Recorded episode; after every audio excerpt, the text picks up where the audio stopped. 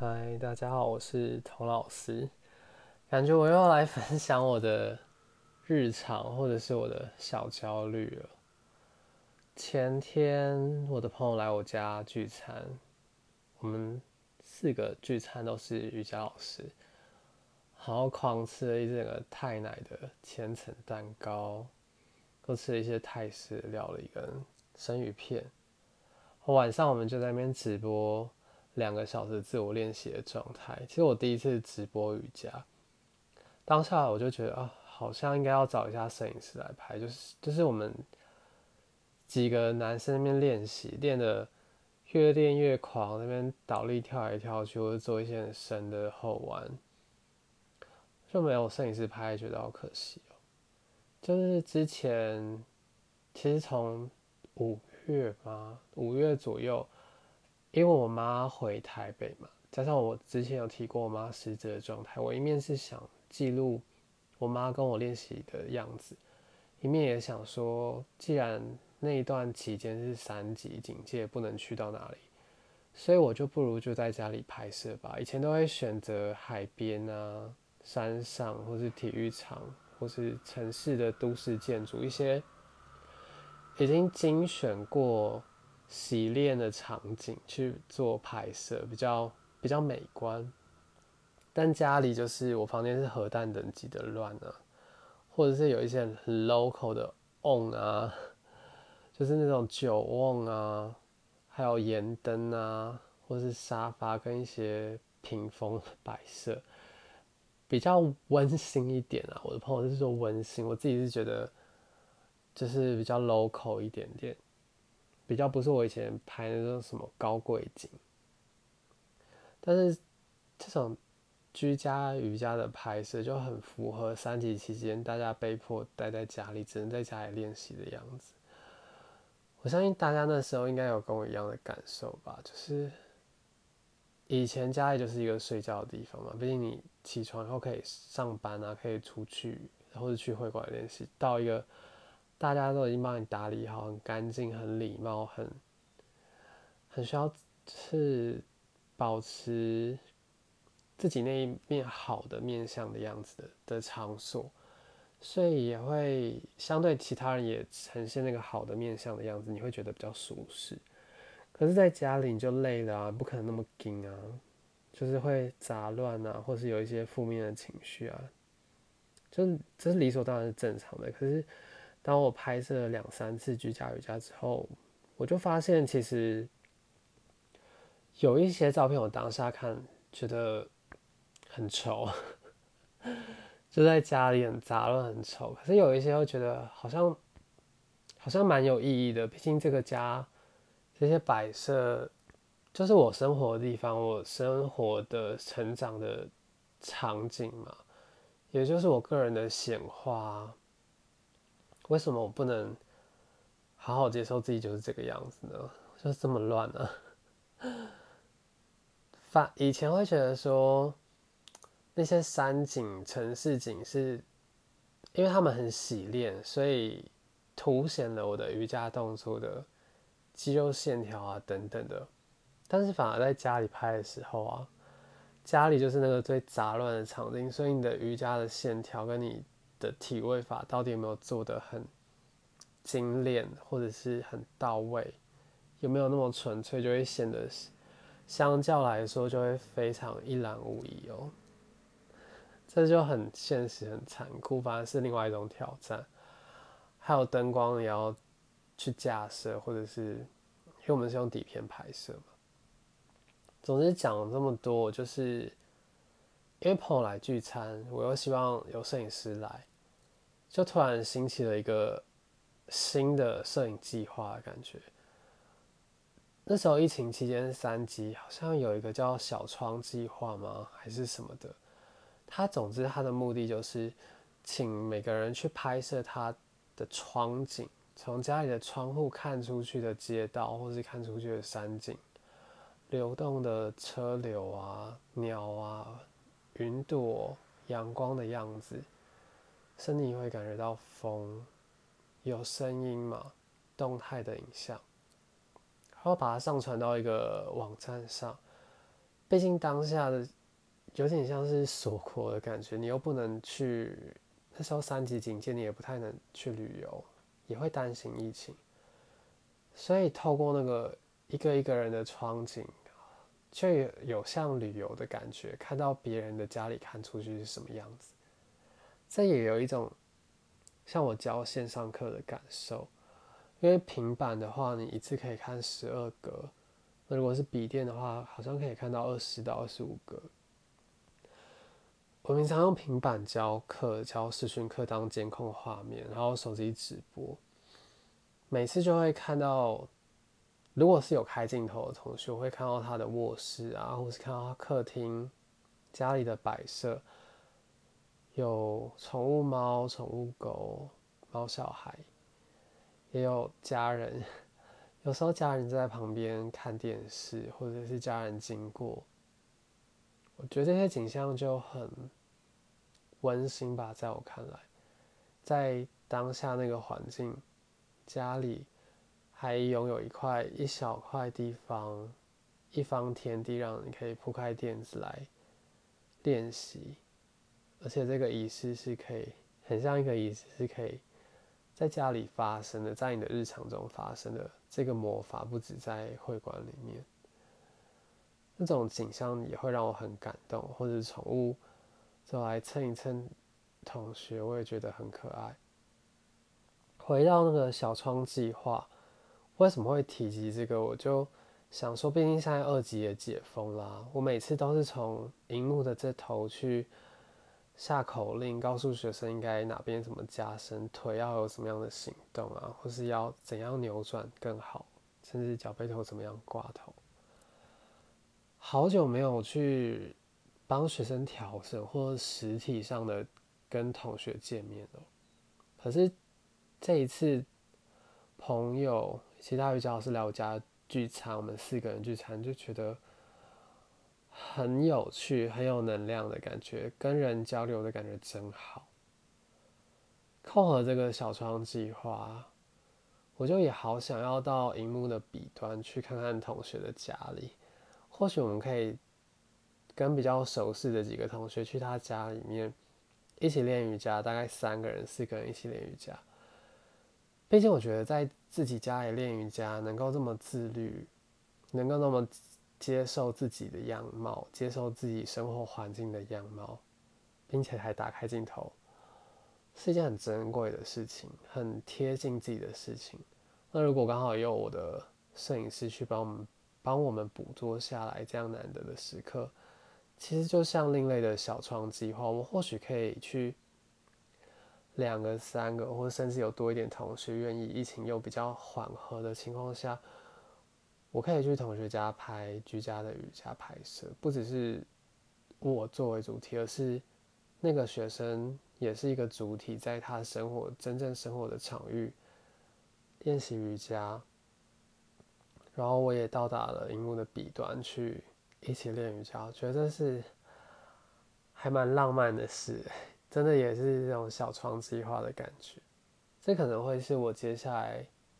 两三个月的摄影。计划吧，前提是疫情如果没有没有其他变数，会突然很感性的讲这些是昨天啊，因为我自己有拍影片的副业嘛，昨天那个影片的平台突然公布了一个很重磅的消息，就是之后我或许我们这类型的影片没办法在那个平台上上架，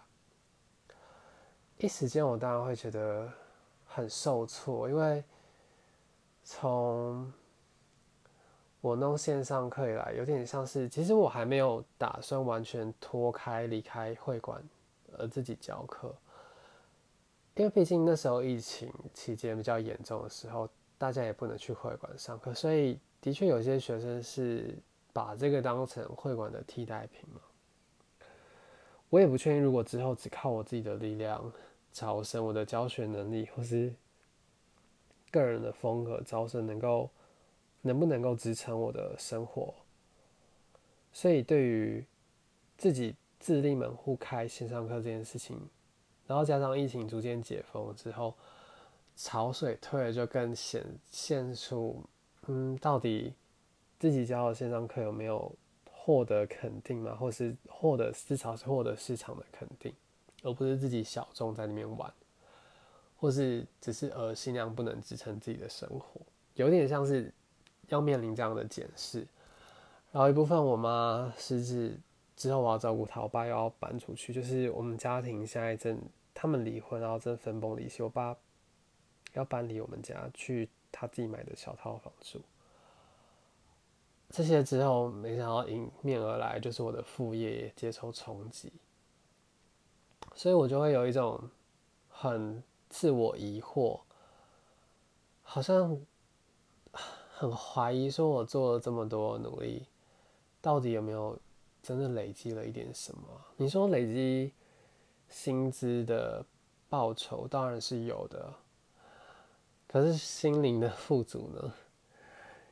每次看到那种毒鸡汤啊，会说：“哎，生活要活得精彩，要把每一天当成最后一天来活。”都觉得翻白眼哎。因为我这个产业，我这样子自媒体的形式。所受制的就是平台，平台它可以随时开枪，随时就是像今天这样说不做就不做，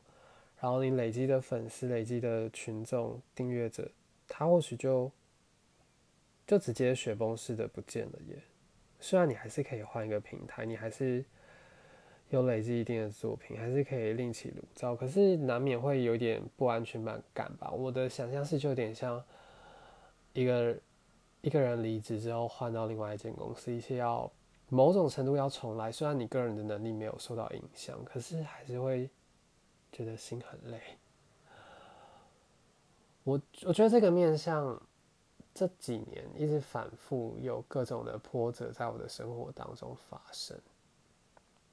也很扣合了。我觉得很扣合了瑜伽老师这个职业的本质。我不确定。其他收听的瑜伽老师有没有这样的感受？会某些时刻啊，会很质疑自己。虽然我觉得我已经算比较释然了，就是我并不会在乎说学生是不是跟我的课跟一段时间之后就就去找其他老师上课。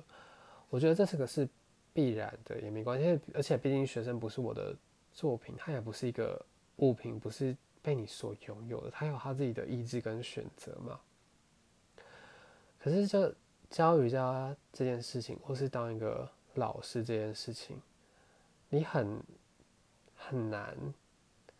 很难会有实质上的累积。可能我的个性比较是偏向喜欢当创作者，当一个作品真的做完的时候。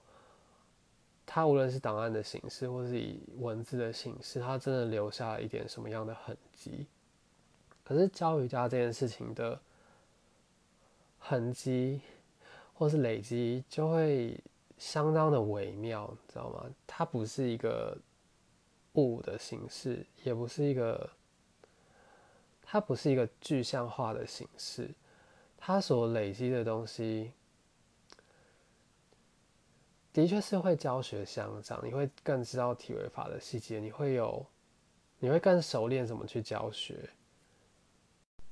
可是更熟练去教学这件事情，跟你的生命有多少的相关吗？或者说交错吗？或是影响也好，你无论是对一个人来说没有任何的帮助，或是对他帮助很大，或许当下你会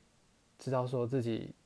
是有对对方来说是有价值的，而觉得开心。可是我很少，我几乎我几乎不会像其他创作者或是 podcast 说：“哎，你的暗赞或是五星的好评会是我创作下一个集数的肯定哦。”因为我一直极力试着避免透过别人的评价来成为我创作的动力，或成为我做这件事情的动力。它的确是可以成为一个甜美的果实，没错。可是当这个动力消除了，它它的确是正向的，可是它也它也像一个柴火的柴一样，变成说你可能会依赖它的存在而去做这件事情，就对我来说会有某种程度的危险性吧。那如果今天这个财抽掉了呢？如果今天没有人肯定你做这件事情，或者如果没有人觉得你是一个有价值、有用的老师的时候，你还会做这件事情吗？或者是，或者是当你走到一个职业像走到像隧道那样的时期，真的非常的孤寂，而且没有人给你肯定的时候，你还会觉得自己的方向是正确的吗？还会有意志撑下去在这样的职业生涯里面吗？其实我不得不说。我现在教学第五年的，我从第二年、第三年那阵子常常去各种进修。那因为会进修，中间会请假嘛，请假没有教课的时候，会觉得啊，好放松，好享受这个休假的感觉，也会很奢侈的觉得啊，如果之后就不要回去教课，如果从此都每天都过那么那么悠闲自由，该有多好？这当然是一个奢望嘛，一个一个理想。有时候我甚至会幻想，像最近微理财不是大家都去签吗？是叫微理财吗？还是大乐透？它是二十几亿哦。我就会去幻想说，对，如果我中了，虽然我没有去买，只是想说，如果我真的财富自由的话，不是去想说我的资产怎么配置，而是去想说，我的日常生活会有多大的改变呢？除了物质上，我可能会去吃各种美米其林餐厅，穿的更好。可能换到更好的居所，这些外在的形式上，可是你跟有钱人相似的是，你们还是要吃喝拉撒嘛，你还是要排你一整天的行程。他可能就是在一个比较高贵、品质比较好的物质环境下去做那样的事情，可是他的屎还是臭的啊，他还是吃淀粉啊、糖类或是脂肪啊，才是差不多的构成嘛，他。他爱上一个人，他的父母这样子的人际关系的结构也不会跟我们有真正的很大的贫富差距。所以，即使我真的财富自由了，我还是得安排我日常生活的事嘛。就算我不需要工作，我我想过，诶，其实如果我真的不需要工作，我是不是还是会教瑜伽或是练习瑜伽？如果从这个层面去切入的话。第一个肯定的是，我会一定还是会继续练习瑜伽。第二个是，我可能会因为寂寞，不一定是为了利他哦，我可能会因为寂寞，我我还是会教课哦，不不一定会教到每天一堂，或许我就是会教一周两趟，是就是任性的教个两个小时，或者是教个三个小时也好，然后任性的去环游世界，去上各种进修课也好。可是这件事情是肯定的，我还是会去做，表示说他在我的人生当中还是占有一席之地。因为我知道有一些瑜伽老师可能只是觉得教瑜伽的时薪比一般的打工好，所以才来教瑜伽。可是如果从你是财富自由的情况下，你还会不会做这件事情？可以当成一个一个筛选，说这件事情对你的意义是什么？其实我常常会觉得。想放掉，想放课，想要觉得要一直写文案，一直招生，好累。可是，其实真正真诚的来说，无论这些学生会不会继续上我的课，我下课以后还是会有一种满足感。这个满足感当然有一定的爬数，是我觉得我自己有练习到。另外一个满足感，可能是我跟人真的有交流了。这几年下来，我本来是一个。觉得他是打卡上下班的工作，可能就是上课前五分钟、十分钟到达会馆，然后下课后我就直接离开了。从这样子任性的小屁孩的方式教课，到我课前可能会看到熟悉的脸孔，跟他打几声招呼，问问他最近的状态。至少你看得出来他是不是换了新的瑜伽服，是不是剪了头发？这种稀松平常的事情，然后你真心觉得好看，你就夸奖别人了，夸奖又不用钱，你真正有这样的想法讲出来也不会怎样。好像我更敢去在陌生人当中去发表我的意见，或是或是跟人交流，跟人产生关系。其实我真的从来没有想过我会跟学生一起去外拍，这种层面上。我觉得我也有有所成长。我本来是一个习惯我跟摄影师就我们就是双人组去各种外拍，然后背景最好是干干净净，就是我的特写跟跟海、跟浪花、跟当下很美的风景也好，最后最好旁边都不要有人，不要有其他游客，不要有其他杂物这样的感觉。所以到后来我跟学生一起去外拍，我就觉得，一方面是可以做双人瑜伽，一方面是不要那么多重心，是觉得我就在创作一个作品好吗？一部分去享受跟人交流的感觉，一部分去交朋友也很好。因为其实我是一个土星在三宫的人，然后土星水平，所以我不管是不是从星座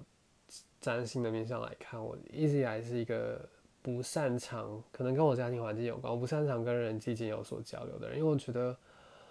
无论是我的爸妈，他们终究会离开我，就像现在这个样子，明明说好的家人。他们可能都不会是原本你所期望的那个样子的，更何况是外人，更何况是你找的伴侣、你找的朋友，他们也随时会离开你，也不会成为你的一个作品或是有所累积的东西。我总觉得，我觉得我今天想分享的焦虑，应该是那种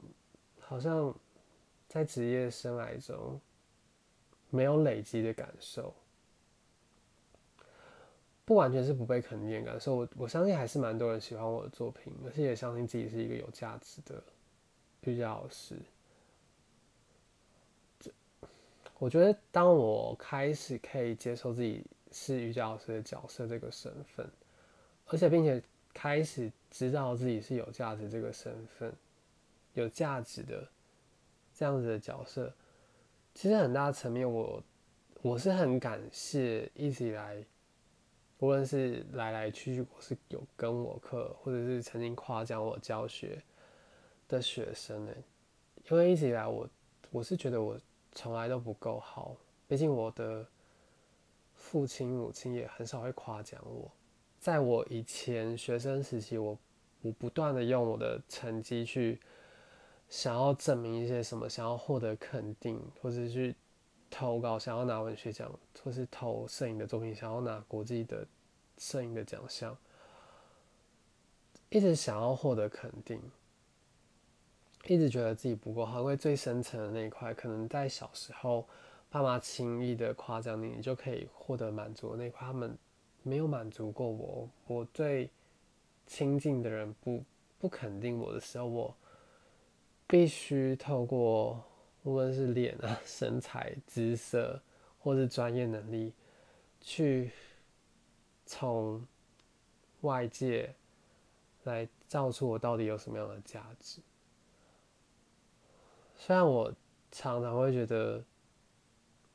好像教课这件事情没有没有所谓的累积，可是聊到这边，无论是。跟学生成为朋友，可以一起去外拍，甚至到我前面讲的有这种小窗计划。其实，其实还是有所累积的吧。其实，当我肯定自己是一个有价值的瑜伽老师这个角色上，这个应该是比薪资还要还要珍贵的报酬吧。其实我会回想起来啊，我最早的一个我。面对到第一个瑜伽老师，他叫一方。如果他刚好收听到这个话，可以来跟我认亲。我那时候都是在中正运动中心，应该也快要十年前了吧，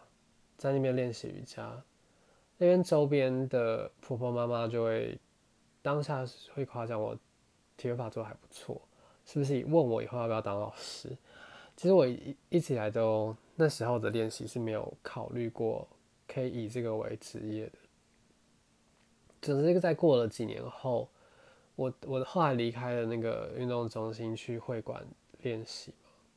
过了几年后，我在舞蹈教室上课当学生，就遇到了那个一邦老师。然后我就跟他说，我最近刚上那一阵子刚上师资班，也拿到了瑜伽老师的证照，开始教课了。那时候我是抱着一个很雀跃、很兴奋的状态去跟他分享我的近况。然后很感念他，很感谢他，但我一直很深刻的记得，当下他跟我说：“其实这个职业很多时候是在面对自己。我我现在才理解，毕竟学生都来来去去的，而且我觉得更深刻的感受是，以前我很追更追求体会法的时候，我我其实进步的是更快的。可是当现在我的练习是，如果有时候没有很自律，你真的只有在课堂上教课的时候，你很难去调整好自己的呼吸，或是很难一直要往下进步，因为你要往下进步的时候，你中间会有一些失败、一些尝试，可是。你不会想在学生面前有那样子的失败跟尝试的，所以如果你不在每天的自我练习里面去探索那个部分，而且你甚至没有自我练习，去兼了很多课，为了生活嘛，为了赚钱，为了养活自己，那这种时候，你如果没有自我练习，又没有再进修下去的话，其实就会很难维持好你的状态，所以我。这边可以分享的是，我觉得自我练习是真的一定的必须的。就算你一天只有自我练习半个小时也好，你都还是会从自我练习中保持自己的能量跟学到东西。而且，当你是一个瑜伽老师的角色的时候，你在教课的状态下，你一直都是顾及学生的，甚至你你帮学生引导，帮他加深，直到他超越了你的那一刻，你才会意识到，其实这几年。当中，以前如果花一个五年去练习，我不会只有进步现在这么一点点，我应该会进步更多的，会更这五年之间，我可能放下对体位法的执着吧。那一方面，以前你可能透过瑜伽所获得的一直过关斩将获得的那种充实的成就感，或者是愉悦的感受，会因为当老师进步变少而减少。这种时候，好像过去在瑜伽。里面所追求的，至少在瑜伽体会法里面所追求的东西，现在现在就没办法就用那时候的方式去满足自己，或是获得成就感，或是获得那种自自给自足的满足感吗？或是无论他讲的是安逸的也好，或者是自我实践这种成就也好。越来越难，越来越难透过自由体位法的进步去去获得，而是而是接受你跟人跟人之间的的的相处。所以，如果是我以前那种很需要一个真正的物品或作品，或是像我以前前面几度讲，我很需要一个别人的回应的时候，是很难获得。很难在那个方面获得满足的，所以才会有很多的自我怀疑，很多的觉得没有累积的感受。其实这次遇到这个平台突然抽离的现状，或是遇到我到底之后，因为现在线线上课跟实体课之间呢，实体课会馆的排课跟以前的课表完全不一样了，他们。一堂一堂之间要留一个一小时的空档嘛，所以其实等等我要回到原本的时段，这个时辰方面还是还是没有一个一个下文，还是不知道我可能十月会回去呢，十一月回去还是十二月，还是从此课表就会大改特改，我就真的从此离开瑜伽会馆，是要去应征新的会馆呢，还是去应征其他会馆，还是我要就从此自立门户，就只教线上课？这也是某一种层面的焦虑，然后我要找新的平台，也有某种层面的焦虑。可是当下会有很负面的感受，觉得啊，一下要砍掉重练，我什么都没有累积，好想要，好想要全部都放弃就算了。真的会有那种觉得，如果我是小时候的我，我可能会觉得我不玩了，我要玩其他的东西，我要去其他领域发展了。这个东西真的不适合我。可是现在当然。已经投资在这上面一定的金额跟一定的年资的时候，我觉得除了现实的情况已经投了一定的成本之外，更多的我相信是这一段期间，无论是作品的按赞数，作品的订阅数，或是学生对我的肯定，我好像也长成了一个更强大的人吧。虽然我很。很抽离的说，我不希望受到那方面的影响。这的确这是一个理想上的目标，所以某种程度，我一开始做 podcast 就是想要测试看看我到底有没有这样的毅力，或是这样的能量，可以在没有掌声的环境，在没有收益的环境下，我是不是还是可以做创作？这是一个某种程度上算自我实践，或是投出了平中心，投出我想要跟人。有所交流、有所沟通的这样的想望，或是这样的求救性吗？这样的实践吧，